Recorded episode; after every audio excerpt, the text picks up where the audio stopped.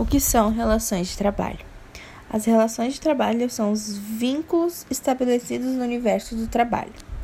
São relações entre o trabalho e a mão de obra, e empregador ou capital.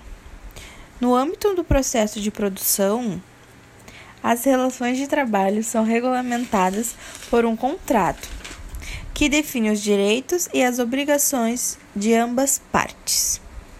Agora a gente vai explicar o que cada uma pegou.